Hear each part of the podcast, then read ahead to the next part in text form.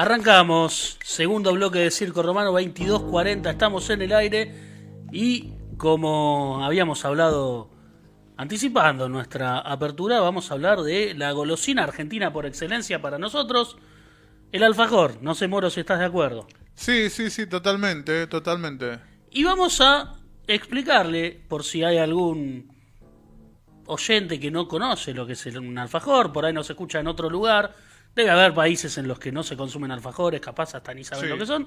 Estamos hablando de dos galletitas, por decirlo de alguna manera, con un relleno en el medio y un baño de chocolate. Generalmente el relleno es dulce de leche, hay variantes, puede haber Muchísimas variantes. mousse, maní, membrillo, puede estar bañado en chocolate blanco, los hay glaseados también. Hay de vino. Hay de maicena, esos no tienen cobertura. ¿Cuáles son sus favoritos, señor Moro? Mirá, eh, a mí quizás me, me- me van a hacer bullying. A ver, no tengo uno en particular, pero el caballito de batalla para mí es el, el Guaymallén. Eh, y cuando sacaron el triple me volvió loco, porque dije, ¿por qué esperaron tanto tiempo? Bueno, yo soy militante del alfajor de membrillo de Guaymallén. Ha sido para mí una gran noticia la inclusión del triple en su catálogo, que Claro. venía blanco y negro nada más. Bueno, pero no vamos a hablar del, del Guaymallén. No, eh, déjame agregar uno que, que me que es, parece... perdón, el alfajor para mí obrero por excelencia, el alfajor nacional de las clases trabajadoras. Vamos a hablar de un alfajor obrero y de clase trabajadora, pero que es más de culto, tiene menor alcance y pertenece a una zona específica del conurbano bonaerense. Moro, ahora sí puedes hablar. En situaciones particulares, como que las que nombré hace un rato, unos minutos, el Jorgelín triple blanco es el que me, me calma, me- tiene una cantidad de azúcar que me hace shh, me baja eh, y me trae a la tierra. Ese, ese es el que, uno que voy y busco ese. Bien, a mí me gusta mucho cuando estoy cheto el shot. El shot es de mis alfajores favoritos. Pero hay mucha gente que tiene otro alfajor favorito, Sí, que es de culto y es el capitán del espacio. Y vamos a hablar dentro de un rato de por qué es un alfajor de culto. Cuando hablamos de, en el rock, por ejemplo, de una banda de culto, nos referimos a esas bandas que son muy conocidas de nombre, que son muy respetadas por sus colegas, que son referencia e influencia para un montón de gente, pero que tal vez vos vas a un recital y no ves una convocatoria muy grande. ¿No? exacto. que tienen un nombre muy hecho, una trayectoria muy larga, y por ahí tardan un montón de tiempo. Y hay bandas que salieron de ese lugar y que estuvieron en ese circuito muchos años. Se me ocurre Masacre, por ejemplo, Sí. que fue una banda de culto durante 20 años.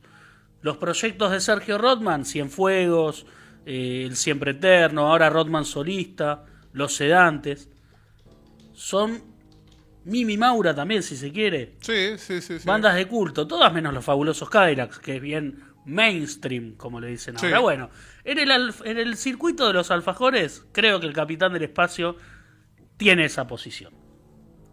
Y para hablar del capitán del espacio, vamos a hablar primero del disparador de esta columna, porque vamos a decir que el capitán del espacio no va a existir de acá dentro de poco tiempo tal como lo conocemos. No va a desaparecer, creo yo, pero va a dejar de existir tal como lo conocemos por la ley de etiquetado frontal que fue aprobada el 26 de octubre de este año, 2021, y tiene algunos puntos importantes que vamos a repasar. Fija pautas, obviamente, para una alimentación saludable. Busca reducir el consumo de productos alimenticios procesados y ultraprocesados con exceso de nutrientes que influyen en las tasas de sobrepeso y obesidad, así como también las enfermedades y muertes relacionadas con problemas de alimentación. La norma establece que se debe informar en el frente de los envases de productos comestibles y bebidas sin alcohol los excesos de azúcar, grasas saturadas, grasas totales y sodio, y también apunta a regular la publicidad de los productos dirigidos a los niños y a proteger la alimentación en el ámbito escolar. Argentina es el sexto país latinoamericano en aprobar este tipo de leyes, sumándose a Chile, México, Colombia, Uruguay y Perú. Más adelante vamos a marcar otras pautas de esta nueva normativa y cómo influirían en el capitán del espacio. En la Argentina se consumen entre 12 y 13 millones de alfajores al día. Miren si Tremendo. no serán importantes en nuestro mercado los alfajores. y según la segunda encuesta nacional de nutrición y salud realizada en 2019, 4 de cada 10 niños argentinos de entre 5 y 17 años presenta exceso de peso, al igual que el 13% de los niños entre 2 y 5. En cuanto a la, a la población adulta, se concluyó que el 34% tenía sobrepeso y el mismo porcentaje padecía obesidad. Y ahora sí, señores, señoras, damas, caballeros, niños y niñas, vamos a hablar del capitán del espacio. Y la historia del capitán del espacio que es realmente muy interesante. El 2 de febrero de 1959, el señor Ángel Linio de Pascalis, que entonces tenía 37 años y era empleado de un frigorífico en Avellaneda, juntó todo el dinero que tenía y con su amigo Arturo Amado, quien pronto abandonaría el proyecto, compró una fábrica de alfajores en quiebra que estaba ubicada en Espeleta, zona sur. Tenía dos objetivos. Lograr una receta sencilla que se consuma en el sur del conurbano entre los trabajadores y los chicos y no producir más de lo que se pueda para no saturar la planta. Pascalis sabía moverse por Quilmes, era su zona de influencia, hablaba con niños de las escuelas en visitas guiadas que él mismo organizaba y compraba los fuegos artificiales para las fiestas de fin de año que se celebraban todos los años, valga la redundancia y la obviedad, en la zona. El flamante titular de la fábrica probó 20 alfajores de distintas marcas, buscando la receta ideal para su producto. Decidió minuciosamente qué iba a utilizar para preparar el suyo y una vez que determinó que la distinción radicaría en la masa a base de cacao y el dulce de leche especial, pensó cómo llamarlo. Sobre el nombre, Capitán del Espacio, hay dos versiones que han sido muy difundidas. La primera tiene que ver con la canción de Luis Alberto Spinetta en su grupo Invisible, El anillo del Capitán Beto es el tema en cuestión, pero esta teoría se cae muy pronto porque Spinetta lanzó el tema en 1976, ya con el alfajor a la venta hacía más de 17 años. Así que todo aquel que piense que el nombre de esta golosina tiene que ver con esa canción de Luis Alberto Spinetta, gran referente del rock argentino, sepa que no es así. Y la segunda versión, que es la real, indica que, influenciado por la guerra espacial entre Estados Unidos y Rusia, por llegar primero a la Luna, De Pascalis lo bautizó Capitán del Espacio. ¿Y qué hizo De, Pasca de Pascalis cuando tuvo la receta? Cuando tuvo el nombre, lo lanzó al mercado y usted hoy puede conseguir el Capitán en cuatro variedades. Estamos hablando del blanco, de chocolate, de fruta y su versión triple que viene solamente en negro, en chocolate. No es una nota publicitaria, pero pareció. Que nos manden si nos escuchan. Que nos mande la gente del Capitán del Espacio, que más adelante vamos a ver que ya no es de Pascal y su dueño, pero bueno, queremos una caja de, de alfajores. Una vez decidido, se instaló en la fábrica y empezó a comercializar sus alfajores. Solía salir casa por casa en Quilmes y en sus ratos libres se puso a escribir poesía, hasta publicó un libro que se llama Entre dibujos y letras. Entre dibujos y letras. De a poco la zona de influencia fue creciendo porque el boca a boca lo expandió por todo el sur del conurbano. Luego de su primer año en el mercado se mudó a otro edificio en Bernal Oeste y priorizó el trabajo artesanal, mantuvo unos pocos trabajadores y circuló siempre por la misma zona. Diez años más tarde se instaló definitivamente en la calle Gran Canaria del partido de Quilmes. Mientras el capitán del espacio se convertía en un mito bajo el eslogan primeros en la conquista del buen gusto, todavía mantienen este lema, su fundador no brindaba entrevistas a los periodistas que buscaban su testimonio y había decidido no hacer ningún tipo de publicidad. Nunca apareció, por ejemplo, en la tanda de algún programa televisivo. Evitando el marketing, convirtió a su alfajor en una leyenda y la única excepción la concedió al suplemento zonal de Clarín, en donde declaró, cuando muera, les dejaré la fábrica a mis empleados. Ahí mismo reconocía que su mayor orgullo era el vínculo que generó con los consumidores de su creación y contaba cómo era trabajar en la fábrica de la golosina leyenda del conurbano. El buen trato con el empleado es una forma de dignidad y un principio inquebrantable. Y si bien el Capitán del Espacio no es uno de mis alfajores, favoritos, esto va a título personal, De Pascalis tiene todo mi respeto desde el momento en que dice que el trato con el empleado es una forma de dignidad. Y si es así, vayamos todos a comprarle alfajores porque es así, señor. Cuando Don Ángel falleció en el año 2012, como no tenía esposa, tampoco tenía hijos, hermanos ni otros herederos, se formó una comisión directiva que al día de hoy mantiene la fábrica en actividad. Cumplió con lo que había declarado en el suplemento zonal de Clarín en aquel momento. Se trata de un clásico de la provincia de Buenos Aires, pero que es muy complicado de encontrar en la capital federal, hecho que aumenta la condición de alfajor de culto, al no salir en, los grandes medios y, al, al ser también un alfajor tan conocido por el boca a boca, pero que es difícil de conseguir en algunos lugares, aumenta un poco el mito también esto, ¿no? Sucede que al tratarse de una empresa chica y trabajar con los mismos empleados de siempre, los fabricantes no abren cuentas a nuevos vendedores y los kiosqueros porteños no pueden comprarlo si no es a colegas que lo revendan. De esta forma el precio aumentaría y dejaría de ser económico en relación a la competencia. Y esto explica también que cuando lo conseguís, no sé, yo lo probé de grande, hace, pongámosle, nueve años al Capitán del Espacio. Y siempre mis amigos que, que, de allá, de zona sur, me decían, no, que es un alfajor re bueno y re barato, y que está bárbaro, y qué sé yo. Yo nunca lo pagué barato el Capitán. Porque lo compré en Capital Federal. ¿Y ahora se consigue en tu laburo? No. No está. es está cada vez más difícil conseguirlo en Capital Federal. En un momento eh, había una señora que los vendía en el subte A. No sé si. Una señora rubia. No me acuerdo, era una eh, señora. No, sí, sí, yo me acuerdo. Eh, ¿Le compraste? Sí. no me acuerdo el precio, pero no. No, pero estás hablando antes, antes de pandemia. Claro, hay que también situarse en la época. Puede ser. Porque me decís 70 pesos. No, no, no. hoy, hoy es barato. hoy está 170 el triple de Capitán. Por eso. Me decís 70 hoy y es barato. Lo bueno que hoy en día se consiguen muchos alfajores en las nuevas golosinerías. Ahí es fija que, que, está. Acá se los consigue por la zona de Constitución, se los ve más que eh, en, el centro de la capital federal. Claro, es, como la aduana a Quilmes, casi Constitución. claro. Entonces nomás, por eso. Desde su fundación hubo y hay regiones en las que conseguirlo ha sido una tarea muy difícil, a punto tal que sus fanáticos crearon un mapa en internet que van actualizando y en donde marcan dónde está la venta del Capitán del Espacio. Hay grupos en Facebook con un montón de seguidores en los que se comenta dónde, se puede comprar. Se pasan la data. Capaz que en Telegram también hay algún grupo y algún coto de WhatsApp también.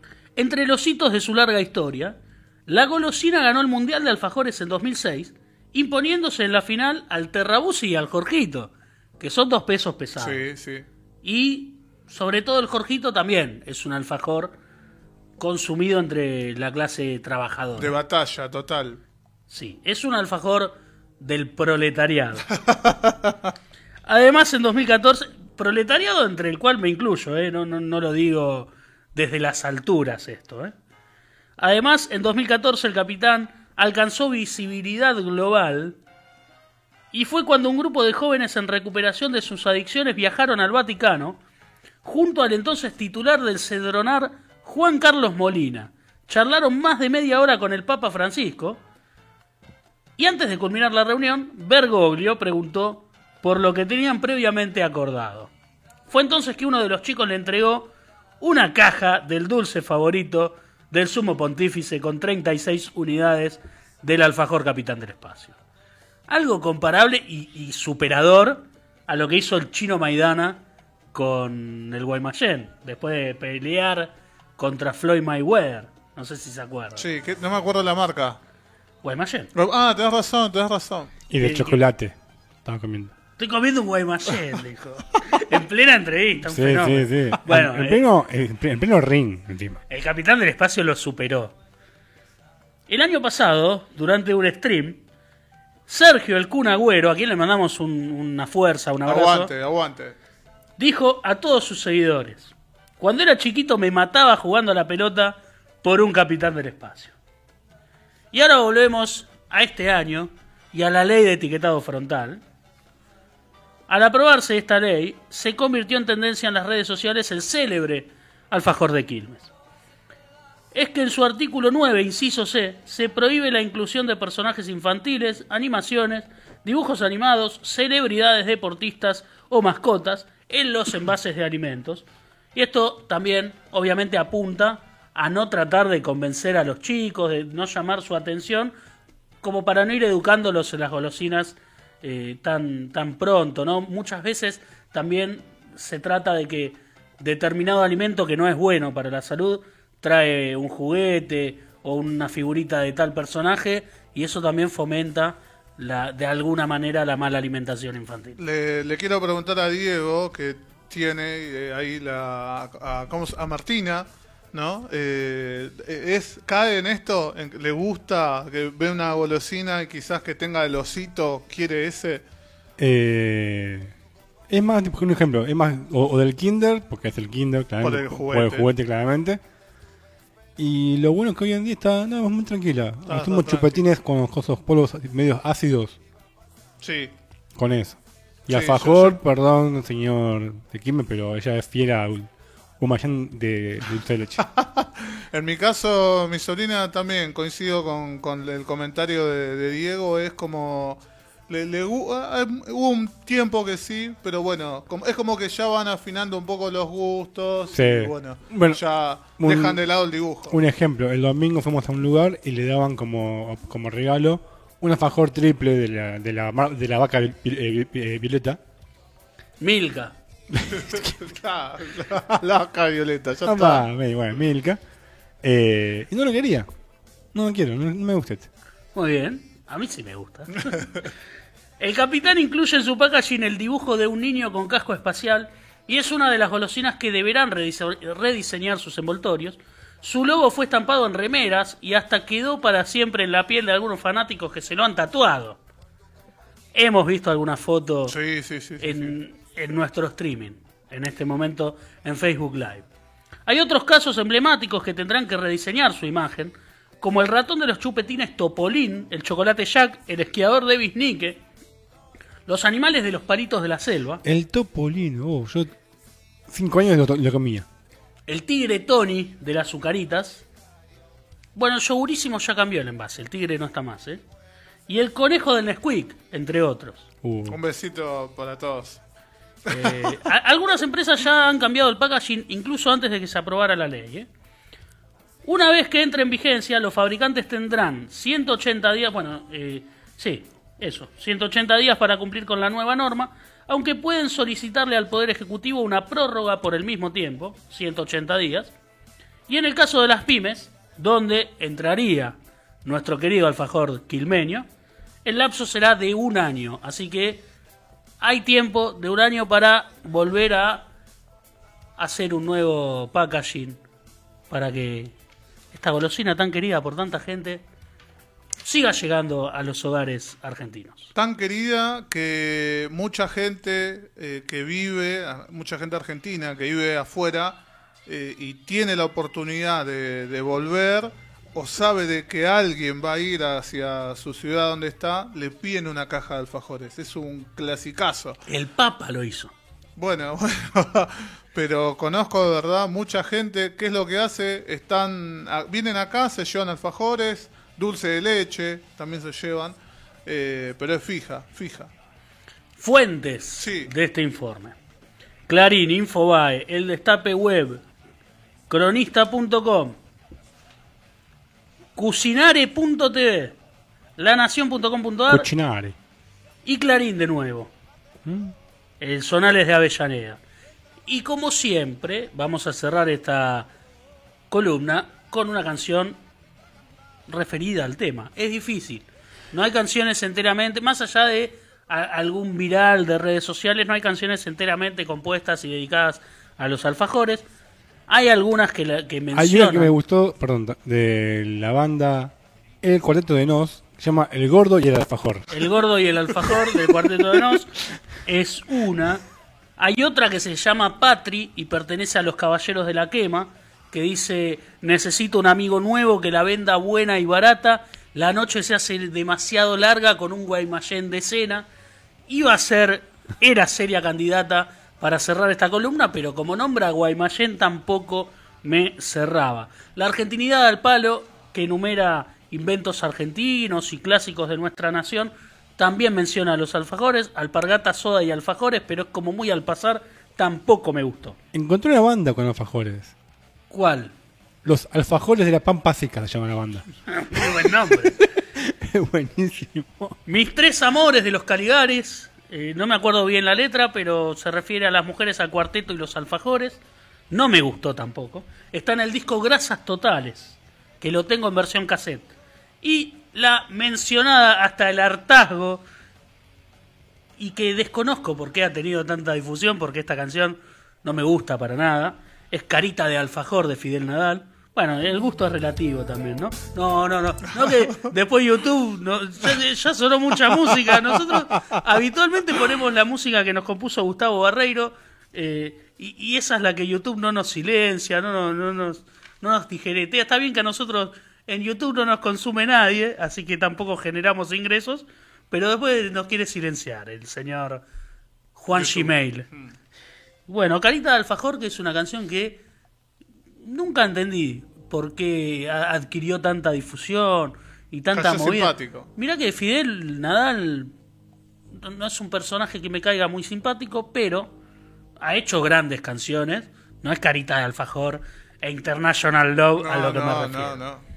Y por último, una canción que milagrosamente apareció hoy, y vamos a recomendar, una artista, Luciana Taglia Pietra, que esta canción fue subida hace muy poco, si no me equivoco, 26 o 28 de octubre, y tiene muy pocas reproducciones en YouTube, así que ha sido un... Un descubrimiento. un des- sí, no me gusta usar la palabra descubrimiento, porque tampoco es que la descubrimos nosotros. acierto. Pero me llegó, me llegó de casualidad, googleando, la escuché, me pareció que estaba bien, que también nos gusta a veces pasar música de gente no muy conocida, incluso tal vez si alguien está escuchando del otro lado y le gusta, se puede acercar a la obra. Estamos hablando de Luciana Taglia Pietra y la canción se llama Un alfajor doble. Mirá, mirá que, que servida la canción para nuestra columna. Así que más apropiado que esto no hay. ¿No hay? Le mandamos un saludo a Luciana que no nos conoce ni está enterada de esto, pero quisimos pasar su canción. Pertenece a su disco La Luna, que salió en 2013, pero a lo que me refiero es que la canción fue subida a YouTube hace poco. Y bueno, vamos a escucharla.